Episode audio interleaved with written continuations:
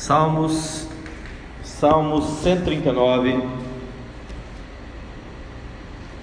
Leremos o salmo todo, gostaria que os irmãos prestassem bastante atenção. Assim diz o texto sagrado, começa de canto, salmo de Davi: Senhor, tu me sondas e me conheces, sabes quando me assento e quando me levanto, de longe penetras os meus pensamentos. Esquadrinhas o meu andar e o meu deitar e conheces todos os meus caminhos. Ainda a palavra me não chegou à língua, e tu, Senhor, já a conheces toda. Tu me cercas por trás e por diante, e sobre mim pões a mão. Tal conhecimento é maravilhoso demais para mim, é sobremodo elevado, não o posso atingir. Para onde me ausentarei do teu espírito? Para onde fugirei da tua face? Se subo aos céus, lá estás. Se faço a minha cama no mais profundo abismo, lá estás também.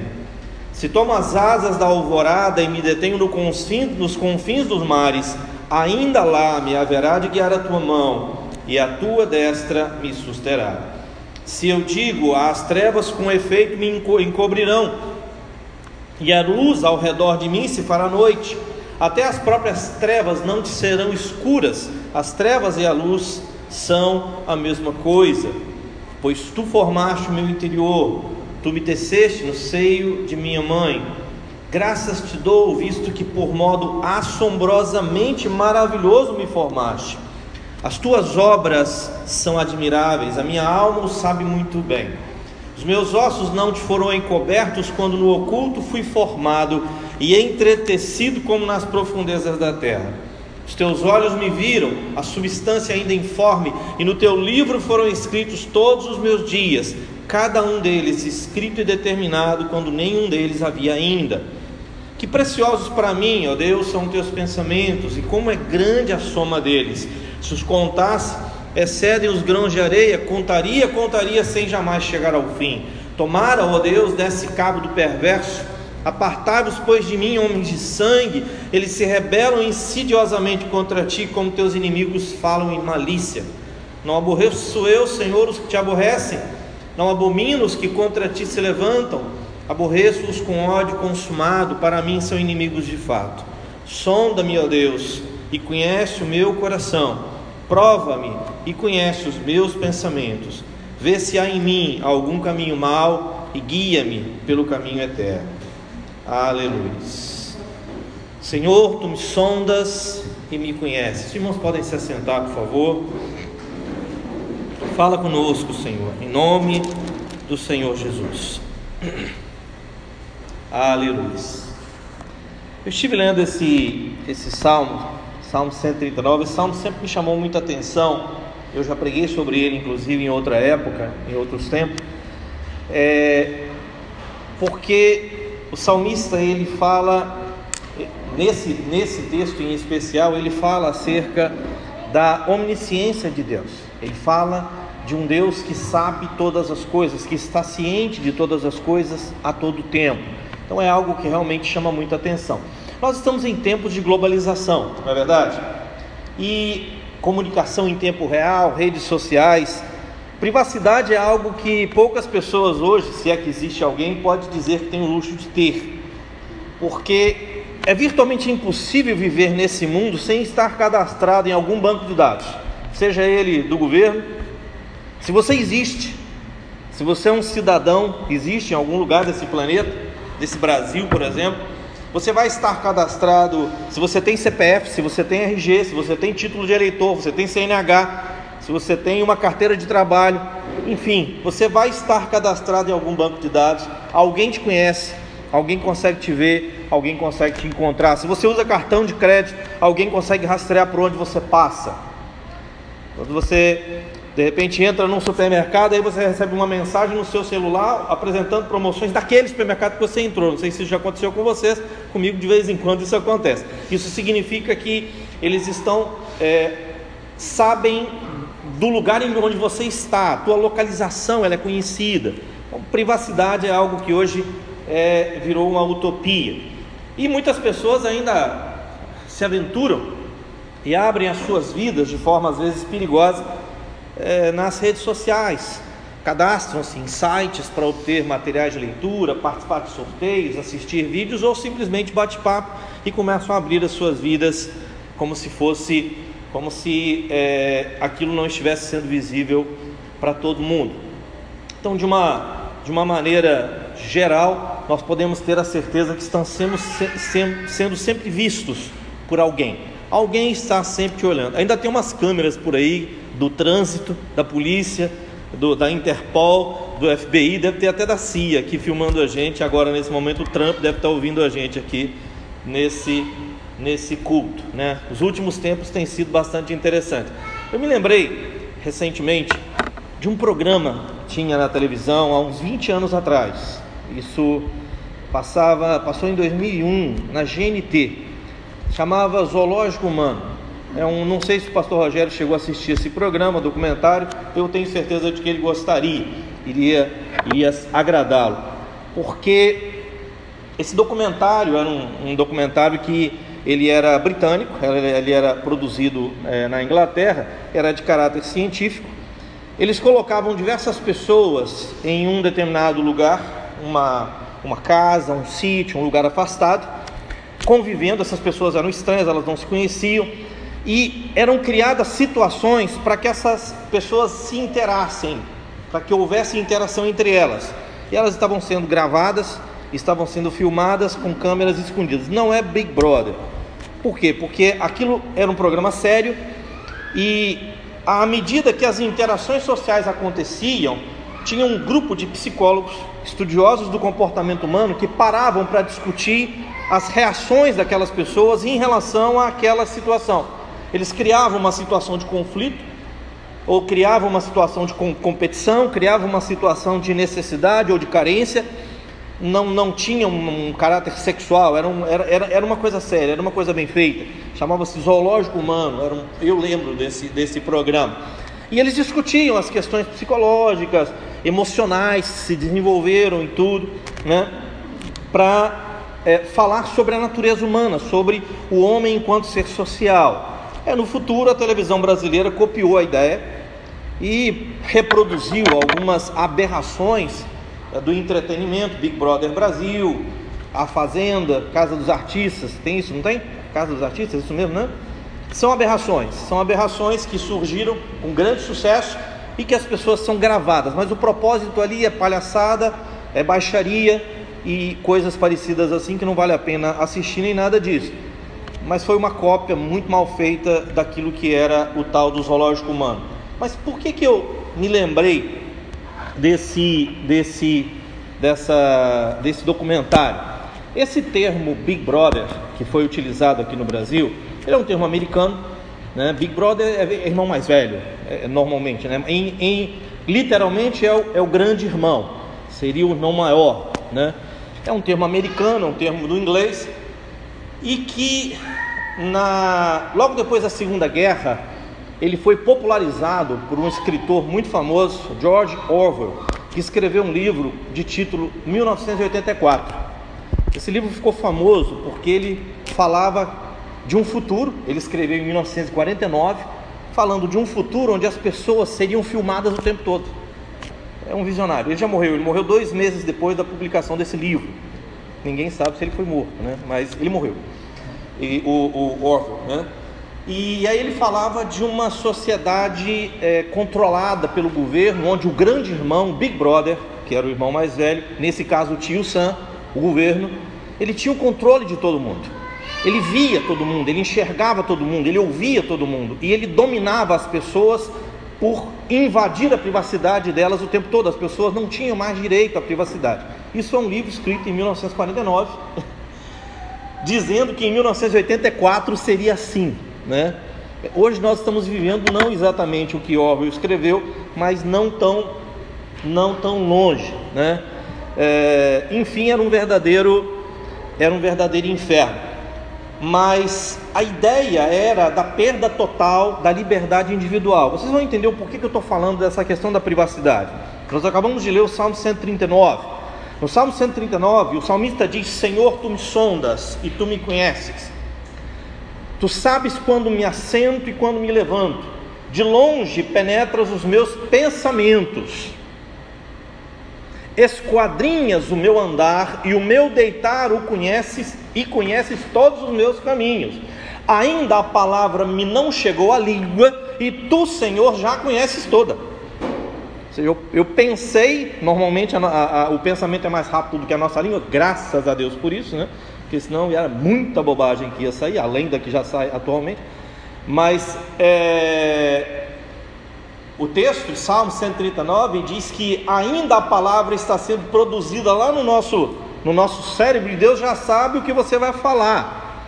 Então, é, é, é, é, é interessante que eu tive pensando sobre esse sobre esse, fazendo esse paralelo entre a perda da privacidade, falando, fazendo esse paralelo do que a tecnologia da comunica, das comunicações nos proporcionou. É lógico que proporcionou muita coisa boa, né?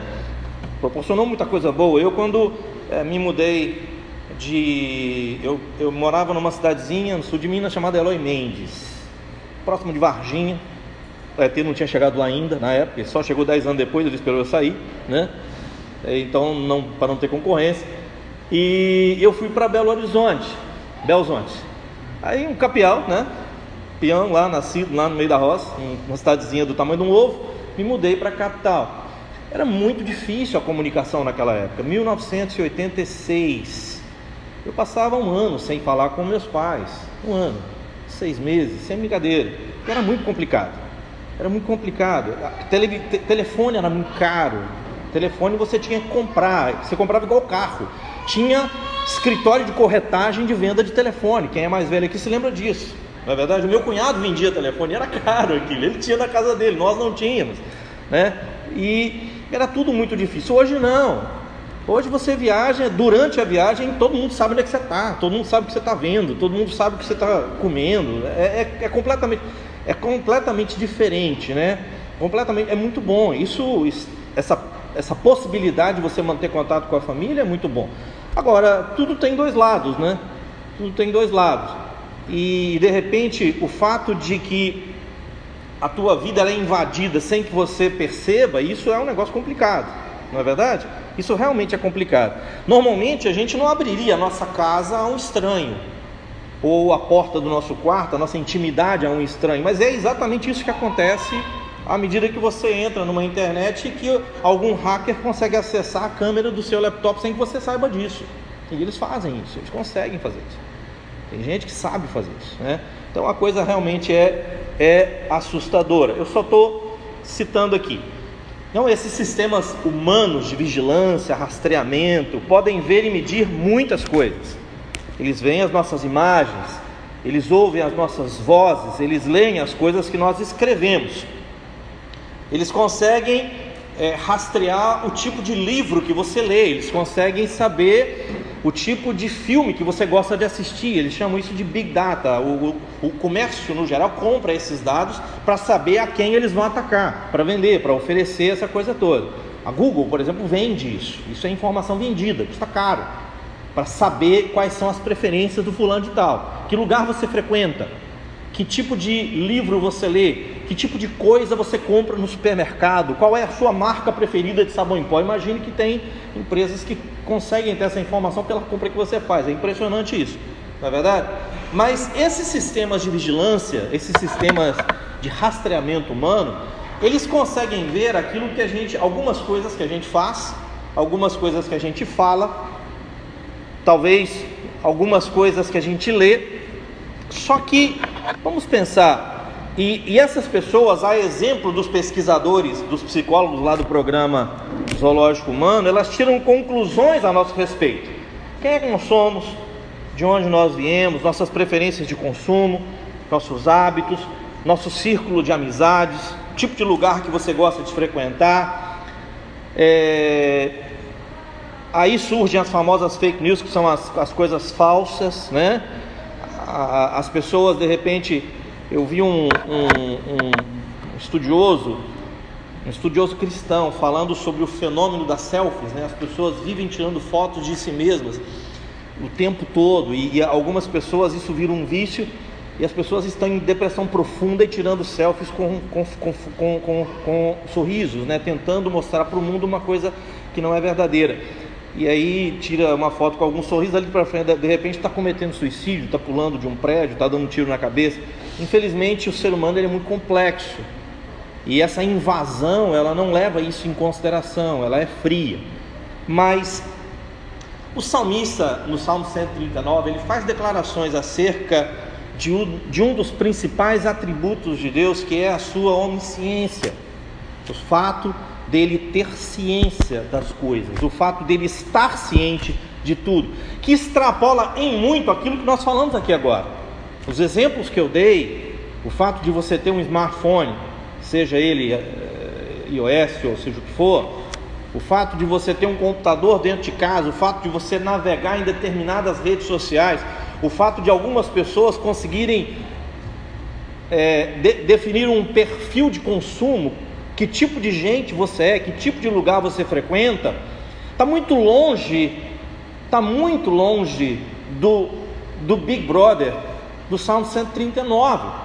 Porque o Salmo 139 diz que o Senhor nos sonda e nos conhece, e que Ele sabe quando nos assentamos e quando nos levantamos, e que de longe Ele penetra os nossos pensamentos. É, é outro nível. Deus, ele, ele, ele, ele existe, né? É falar assim, Deus ele transcende a tudo, e ele, ele aqui é, é, é o texto diz que ele nos esquadrinha em tudo o que fazemos e conhece todos os nossos caminhos. Ele esquadrinha o meu andar, no verso 3, e, e, o meu deitar, conhece todos os meus caminhos. A palavra esquadrinhar significa destrinchar, significa destrinchar e medir com a palma da mão. Ele nos mede, ele nos analisa, ele nos pesquisa detalhadamente, ele hackeia a nossa alma. Deus é um verdadeiro hacker da nossa alma. Ele conhece profundamente o espírito humano, porque ele é o nosso criador. É ele quem nos criou. A Bíblia diz que o espírito é a luz do Senhor que está dentro de nós, que Deus olha para dentro do homem por meio do nosso espírito. Então ele vai muito além, não é, não é, é, é é por isso que o juízo humano é extremamente falho, é extremamente perigoso, porque é possível que uma pessoa diga coisas que não quer, diga coisas que não acredita, faça coisas que não gostaria de fazer. É possível que uma pessoa caminhe por lugares que jamais gostaria de caminhar. E Deus sabe exatamente o que levou aquela pessoa até aquele lugar, até aquele ponto da vida dela. Então Deus, ele sonda o profundo dos pensamentos. Ele não olha, ele não ouve somente as nossas palavras. É, aquela passagem de Romanos que diz que nós sequer sabemos orar como convém, é uma declaração de ignorância absurda, porque ela diz que nós sequer sabemos orar. E que à medida que nós, vermes mortais, pastor Carlos, abrimos a boca para falar um monte de apropinha com Deus quando a gente está orando, o Espírito do Senhor está te esquadrinhando e vendo o que realmente está passando dentro do teu coração. Isso é impressionante, não é? À medida que você se ajoelha e fala A, ele está lendo B, C, D, F, G, H e J, porque ele sabe que os problemas e as deficiências do nosso coração são profundas e nós não temos a capacidade de ler a nós mesmos. É, é, é, impressionante como é que esse texto de Romanos que diz que nós sequer sabemos orar como convém, ele, ele declara uma ignorância absurda do nosso lado e declara uma paciência, uma profundidade de Deus do outro lado, simplesmente é, é, é inominável. É algo, é algo realmente, é algo realmente impressionante. Antes que o nosso pensamento chegue à nossa língua, ele já o conhece todo. Ele já a conhece toda, ou seja, antes que eu fale, ele nos cerca por todos os lados, ou seja, não há escapatória. Você está perdido, você não foge de Deus. É isso que Salmo 139 está dizendo. Não tem câmera de polícia, nem do Detran, nem do povo lá da vigilância que fica olhando se você passou ou não passou no sinal fechado. Não, não, não, não tem é, é, é hacker do FBI que está olhando para o seu celular e sabendo que, que site você está visitando, para que lado que você está olhando, que tipo de produto você está comprando. Não. Deus é, é, é, é, aquele que olha dentro da nossa existência, dentro da nossa alma, dentro do nosso espírito. No momento em que os nossos olhos vagueiam em algum lugar buscando prazer ou socorro, ou seja o que for que os nossos olhos busquem, naquele momento Deus está te esquadrinhando, Ele está te abrindo, te abrindo como se fosse uma carcaça de animal e medindo no dedo. É isso que o texto ele esquadrinha, ele destrincha, ele analisa, ele mede. Eu, eu é, é, chega a ser decepcionante a gente pensar quão pouco a gente vive esse Deus. Quão pouco a gente de fato experiencia esse Deus. Porque o Deus que a gente vive não é assim. A gente não, a gente não acredita, Marcos, num Deus que sabe tudo de, de verdade, porque o tempo todo a gente está duvidando dele. Eu estou falando por mim, estou falando de vocês, não falando estou falando por mim. Eu estou vivendo uma situação complexa agora e, e, e, Deus sabe, Deus sabe a, a luta diária para eu levantar de manhã. O que, que eu falo com Ele sobre isso? Por quê? Porque eu estou tentando entender o que Ele está fazendo e Ele não responde. E aí, de repente, igual Elias, ele deve estar tá dormindo. Ele foi fazer as necessidades, Baal tinha que fazer, né? O Deus de Israel não, né? É diferente. Ele esquadrinha. É, a partir do verso 6, o salmista diz assim: Tal conhecimento é maravilhoso demais para mim, é sobremodo elevado, não o posso atingir. Aí, a partir do momento que ele diz que Deus o sonda, que Deus o conhece, que ele esquadrinha o seu andar e o seu deitar, que ainda a palavra nem me chegou à língua e tu, Senhor, já conhece toda. A partir do verso 6, ele diz assim: Tal conhecimento é maravilhoso demais para mim. Para onde me ausentarei do teu espírito? Para onde fugirei da tua face? Se subo aos céus, lá estás. Se faço a minha cama no mais profundo abismo, lá estás também. Se tomo as asas da alvorada e me detenho nos confins dos mares, ainda lá me haverá de guiar a tua mão, e a tua destra me susterá. Se eu digo com efeito, se eu digo com efeito, é, é, as trevas com efeito me encobrirão, e a luz ao redor de mim se fará noite, até as próprias trevas não te serão escuras. Para Deus, trevas e luz é a mesma coisa, não existe trevas para aquele que é o Criador da própria luz e que é a luz. Para Ele, trevas e luz são a mesma coisa. Tal conhecimento é por demais maravilhoso para mim. Salmista, nesse caso, se sente invadido ou temeroso de que sua vida esteja em risco, afinal de contas ele é um hacker, ele invadiu o computador do salmista, ele pegou tudo, ele invadiu a alma do salmista, é o hacker do espírito, amigo. Imagina! É impressionante, velho. Pensar que esse Deus é o Deus que a gente serve é assustador. É assustador a gente não conhecê-lo.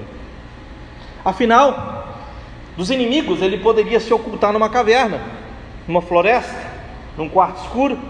Dos inimigos ele poderia se ocultar no meio de uma multidão ou em um país estrangeiro. Eu fui lá para a China, lá era fácil de ver que eu não era chinês, eu só não tinha olho puxado, todo mundo tinha olho puxado. De repente pode se esconder a 11 quilômetros de profundidade lá nas Fossas Marianas. É o maior buraco que tem no planeta Terra, né? A parte mais profunda do, do, do oceano, 11 quilômetros de profundidade, Fossas Marianas. Eu posso ir para lá, eu posso tentar me esconder lá, ou em algum outro planeta do sistema solar, já tem cara de ET mesmo. Mas o Senhor conhece o meu DNA. O sistema de localização global dele não, não erra. Ele tem o meu GPS. E qualquer lugar que eu me coloco, ele pum, pum, pum, aparece o Júlio lá. Olha lá o brasileiro, o que, que ele está fazendo? Olha lá o que, que esse homem está tentando arrumar da vida dele. O que, que ele acha? Onde é que ele acha que ele está? Por que, que ele está pensando assim? Por que, que ele está dizendo isso? Por que, que ele está dizendo aquilo outro? Ele tem. Por mais que você tente, por mais que você queira, nós nunca vamos ficar desconectados da presciência de Deus. Essa conexão nunca cai. Essa conexão nunca cai. O ser humano jamais Deus perde o contato deles. Deus jamais. Eu acho impressionante é, pensando do ponto de vista escatológico, pastor Rogério, tem uma das coisas da escatologia que muito me impressiona, que é a questão da ressurreição dos mortos. Porque num dado momento a Bíblia diz que a trombeta vai soar, não é isso, pastor? E que vão se reunir todos os mortos. Só que tem um problema. Além do fato de que mortos de longa data já não tem mais nada, os ossos já viraram pó, e quem foi esquartejado? E quem morreu numa pira, foi queimado? E quem as cinzas foram jogadas no mar? E quem morreu afogado? Lá no meio do Pacífico. E quem morreu numa, numa bomba, que não sobrou um pedacinho do corpo dele? Aí a Bíblia diz que os corpos serão reconstruídos. Deus não perdeu o endereço de cada ser humano, independente se ele tenha sido virado pó mesmo que ele tenha virado pó há dezenas de milhares de anos, Deus o reconstruirá no dia da ressurreição dos mortos. Pense bem. Pensa bem se esse Deus vai te perder se ele não perde nenhum morto que tenha sido pulverizado em algum lugar da história da humanidade. Ele sabe onde nós estamos, não somente do ponto de vista físico, mas ele sabe onde nós estamos do nosso ponto de vista emocional, psicológico. Ele sabe quais são as neuras pelas quais você está passando, Ele sabe quais são os nossos traumas, Ele sabe por onde a nossa cabeça está passando, Ele sabe quais são as nossas ansiedades. Ele te convida na oração que o pastor falou sobre apresentar diante de Deus as nossas ansiedades, a palavra de Deus nos orienta a fazer isso, mas Ele conhece o profundo das tuas ansiedades, Ele conhece o profundo das nossas ansiedades ansiedades. E o texto vai além, aqui no verso 13, ele diz assim: Pois tu formastes o meu interior, tu me tecestes no seio da minha mãe. Graças te dou, visto que por modo assombrosamente maravilhoso me formaste. As tuas obras são admiráveis, a minha alma o sabe muito bem. Os meus ossos não te foram encobertos quando no oculto foi formado. Ele está dizendo aqui que muito antes que eu fosse considerado pessoa humana pelo restante da civilização, a discussão que existe aí hoje sobre o aborto está relacionada em a, a partir de que momento o feto se torna uma pessoa e passa a ter direitos, não é isso? Esse texto aqui está dizendo que Deus ele entretece, ele colocando Deus como uma espécie de tecelão, colocando Deus como se ele estivesse fazendo uma massa e e moldando aquela pessoa. E naquele momento, Deus escreveu todas as coisas da vida daquela pessoa. Ele sequer foi. É provável que não tenha passado uma fração de segundo de que aquele óvulo tenha sido fertilizado, que a concepção tenha acontecido de fato, e que a partir daquele momento, do tamanho da cabecinha de um alfinete, ali está uma vida que está sendo entretecida, está sendo tecida pelo Senhor. E o salmista diz que naquele momento, enquanto ele estava no, no profundo da escuridão, na mais sombria escuridão do útero de uma mulher, uma agulha, a cabeça de um alfinete, em que uma vida estava se formando em massa informe. É isso que diz o texto. Ele diz que Deus conhecia aquela vida e que escrevia as coisas pelas quais ela passaria. É esse Deus, o Deus de Israel, é esse o Deus, o Pai de Jesus Cristo, nosso Senhor, o Deus que criou os céus e a terra, o Deus que é o Senhor dessa igreja. Pense bem, muito antes que eu fosse considerado pessoa humana, enquanto matéria informe no útero da mãe, um pequeno óvulo fecundado, nos primeiros segundos da sua fecundação, ele, o tecelão da vida, lá no oculto, os nossos ossos não lhe eram encobertos, ainda matéria informe. O omnisciente, o presciente, o onipresente, o onipotente Deus viu tudo, conhecia tudo, e agora ele continua vendo, continua sabendo, e nenhum dos nossos pensamentos, desejos e intenções lhe são desconhecidos. Que dirá os nossos atos? Se os nossos pensamentos são conhecidos de Deus, que dirá os nossos feitos? Que dirá a materialização dos nossos pensamentos? Se os nossos desejos pecaminosos, que acontecem lá no profundo da nossa alma, no profundo do nosso coração, no profundo do nosso espírito, que ninguém sabe, a tua esposa não sabe, teus filhos não sabem, o pastor que está olhando para tua casa falando, Pai do Senhor, irmão, vai ser, ah, e ninguém sabe que você no coração está com desejos impuros, Deus sabe que dirá quando aqueles desejos, ou se aqueles desejos se materializarem num dado, num dado, num dado momento. O salmista, bem como nós, deveria estar no ápice do desespero. Pense bem, irmãos, que segurança nós temos se não existe a possibilidade de ter segredo algum com a nossa divindade ou da divindade? Se isso já aconteceu comigo e eu achei estranho, mas se é desconfortável imaginar que quando eu entro num supermercado, eu recebo uma mensagem no celular me informando de uma promoção naquele supermercado, e isso já aconteceu comigo mais de uma vez, principalmente lá no Pão de Açúcar, lá em Recife, era direto, era entrar no Pão de Açúcar, pum, aparecia uma mensagem do Pão de Açúcar, ele sabia que eu estava lá. Era impressionante. É, se isso é desconfortável, imagine então Quanto mais desconcertante deve, saber, deve ser saber que o Senhor pode descortinar a nossa alma até a junção dos ossos e medulas e se deparar com o que realmente nós somos, não com aquilo que a gente diz que é, não com aquilo que as pessoas acham que nós somos. Pense bem, o Deus Todo-Poderoso, aquele que amou o mundo de tal maneira que deu seu filho, que entregou o seu filho para que todo aquele que nele crê não pereça e tenha a vida eterna, ele conhece todos os nossos desejos impuros. Ele conhece nossas invejas, nosso egoísmo, nosso orgulho velado, nosso racismo velado, nossas mentiras pequenas ou grandes. Ele conhece nossos segredos mais profundos, nossos traumas, nossos medos. Ele conhece a nossa incredulidade, nossa falta de fé, nossos planos. Para Deus, tudo isso está revelado como se fosse num telão de 3D no cinema dele lá.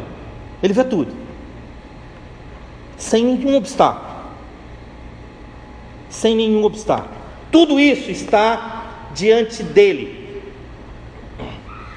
Tudo isso está diante dele. No verso 17, o salmista diz assim: Que preciosos para mim, ó Deus, são os teus pensamentos, como é grande a soma deles. Se os contasse no verso 18, excedem os grãos de areia, os grãos de areia. Contaria sem jamais chegar ao fim.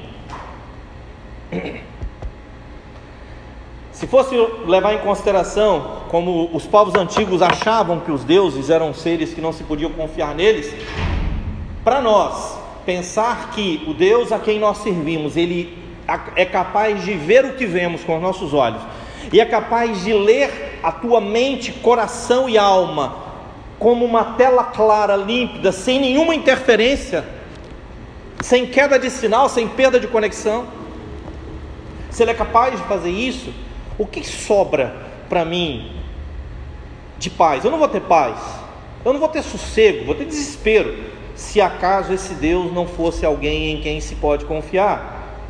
Imagina o quão desconfortável é você saber que existem pessoas que você não conhece, que nunca te viram, que você nunca vai ver, mas que sabem coisas íntimas de você porque entrou no teu computador, porque viu as fotos que você tem guardadas lá porque andou lendo as bobagens que você escreve no Facebook, por exemplo.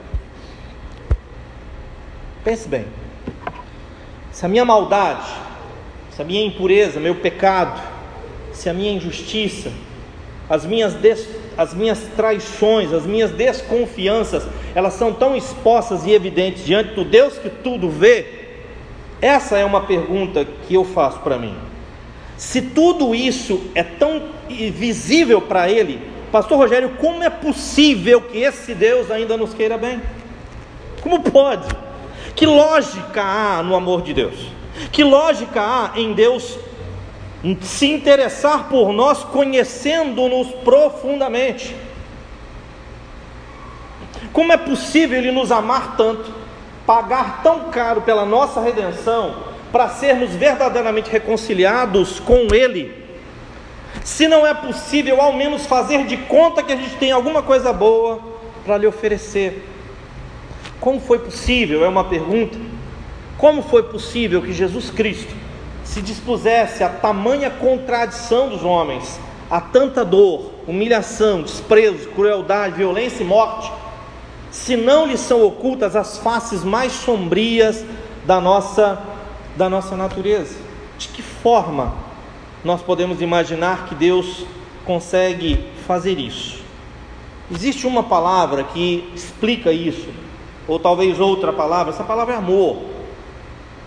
Porque o verso 23, na verdade, verso 24, o Salmo 139, pela versão hebraica dele, aquela ao, ao mestre de canto, ele é contado como um versículo, então dá 24 versos, né? O último verso, o salmista diz assim, retornando para Deus. No verso 1, ele diz: Senhor, tu me sondas e tu me conheces. No verso último, ele diz: Sonda-me, ó Deus, e conhece o meu coração. Ele volta. Prova-me e conhece os meus pensamentos. Vê se há em mim algum caminho mau e guia-me pelo caminho eterno. Aqui nós estamos vendo a utilização desse conhecimento. Se o Senhor nos conhece tão bem, se Ele se dispôs a nos amar, mesmo conhecendo quão sombrio é o nosso coração, quanta injustiça, quanta maldade, quanto pecado é capaz de habitar em nós, e muitas vezes habita. Se esse Deus é capaz de nos amar apesar disso, o salmista simplesmente retorna para Deus dizendo: Sonda-me, Senhor. O Senhor pode fazer isso. Conhece o meu coração, o Senhor pode fazer isso. Prova-me e conhece os meus pensamentos, o Senhor pode fazer isso. Vê se há em mim algum caminho mau, vê se eu estou tomando algum rumo estranho, vê se eu estou dando algum passo em falso e guia-me pelo caminho eterno. Guia-me pelo caminho eterno. O Senhor pode fazer isso. O Senhor é capaz de fazer isso. E levando em consideração que o Senhor é capaz de ler tudo o que há de mal dentro de mim e ainda permanece com tua mão de graça e misericórdia estendida a meu favor, eu só posso acreditar que, que o Senhor me ama. Eu só posso acreditar que de fato a capacidade, esse atributo maravilhoso de Deus, que é a omnisciência dele, a capacidade de estar ciente, a capacidade de saber todas as coisas que ele tem, isso é um atributo divino, só ele tem isso. É exclusivo, são atributos exclusivos de Deus, só ele é onisciente, só ele é onipresente, só ele é onipotente. Tem gente que dá essas atribuições ao diabo, parece que ele sabe tudo, ele está em todo lugar, ele pode todas as coisas, né? Mas só a Deus cabem esses atributos. E se esses atributos pertencem exclusivamente a esse Deus, que é capaz de olhar para mim, ver todas as trevas que passam pela minha vida e ainda me amar ao ponto de entregar o seu filho à morte por amor de mim, por que eu não confio a minha vida a Ele, da minha própria parte, pedindo a esse Deus: sonda-me, Senhor, conhece o meu coração, prova-me, conhece os meus pensamentos Vê se há em mim, Senhor, algum caminho mau. Guia-me, ó Pai, pelo caminho eterno. Se Deus tem todos os dados a respeito de nossa alma descobertos diante de si, o salmista conclui que vale a pena clamar ao Senhor para fazer em nosso favor o que ele já faz, ou seja, sondar, conhecer, provar os nossos corações e pensamentos, descobrir ante os nossos próprios olhos os nossos caminhos. A própria Bíblia diz que o homem é incapaz de. Não é só orar que a gente não sabe, a gente planeja mal para burro, porque a gente pensa, planeja, não sabe onde é que vai dar e Deus fecha a porta. E aí a gente fica chorando e reclamando com Deus para ele abrir a porta que ele fechou porque nós somos ruins de planejamento, porque a gente não pensa no futuro eterno, porque a gente planeja de curto prazo. E Deus, ele tem uma, uma festa planejada para nos encontrar lá na eternidade, e ele não quer te ver fora dela, não é verdade? E consequentemente ele não vai mudar os planos dele porque eu estou planejando mal. Porque eu estou planejando mal. Se Deus, se nós podemos nos aproximar dele, se nós podemos desfrutar dessa comunhão com Deus, descobrir ante nossos próprios olhos os nossos caminhos e nos livrar do caminho mal, para que nós possamos de fato desfrutar integralmente a comunhão dessa da inefável presença dele. O que nós podemos dizer aqui agora, encerrando essa mensagem, encerrando essa palavra, é que o Senhor seja sempre conosco, em sua sempre eterna bondade, da qual dependemos o tempo todo para vivermos uma vida de paz, honra e santidade. Ele é capaz, ele é capaz de nos sondar, e ele nos sonda, e ele nos conhece. Pode ser assustador. O homem que acha que tem direito a, a uma privacidade eterna. E o Deus que olha lá do alto, que olha para os homens e vê que não há um justo sequer, que não há ninguém que faça o bem, mas ele envia um substituto. E esse substituto, ele não é ignorante acerca da natureza humana. Na verdade, nos evangelhos, Jesus, ele deixa claro que ele sabe exatamente o que está dentro da natureza humana. Que o homem ele é mau, que o homem ele é corrompido, ele é caído. E é esse homem mau, e é esse homem corrompido, é esse homem caído que ele veio salvar. E é por esse homem mau, esse homem corrompido, esse homem pecador que ele morreu. Ele não morreu por justos, ele não morreu por santos. Ele veio para os doentes. Nós somos os doentes. Nós éramos os doentes. Foi para nós que ele veio. Foi por nossa causa que ele veio. Amém? Gostaria de pedir os irmãos para se colocar de pé.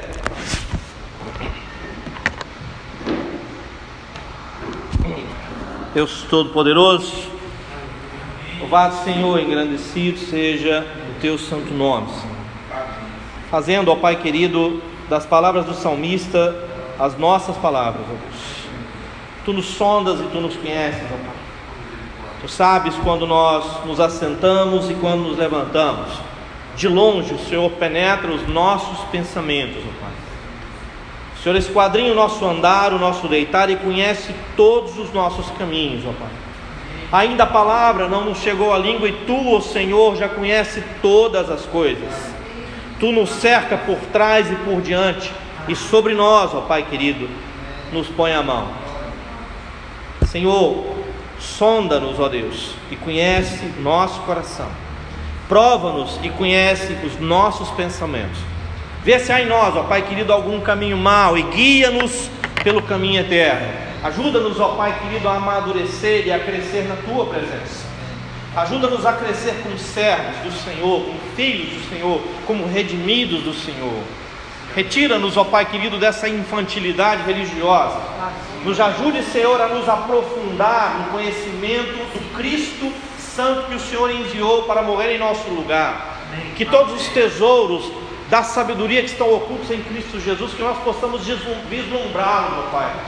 E que, ó Pai querido, o Senhor abra o nosso coração, o Senhor abra os nossos olhos, os nossos pensamentos, nos ajude a crescer em Tua presença, para que possamos te glorificar e honrar o Teu nome em cada passo, em cada palavra, em cada ação, em cada pensamento, ó Deus. Nos ajude, Senhor, se conosco. Nós precisamos de Ti, Senhor. Nós declaramos a nossa completa e irrestrita dependência do Senhor aqui nesse lugar. E te dizemos, ó Pai querido, sem o Senhor não somos nada, sem o Senhor não chegaremos a lugar nenhum, Senhor. Sem o Senhor nós estamos perdidos, ó Pai querido. Sem o Senhor não há futuro para as nossas vidas. No Senhor, ó Pai querido, o Senhor é o nosso futuro. Se conosco, Pai, em nome de Jesus. Glória a Deus. Amém, Senhor. Amém. Louvado seja o nome do Senhor Jesus por esta palavra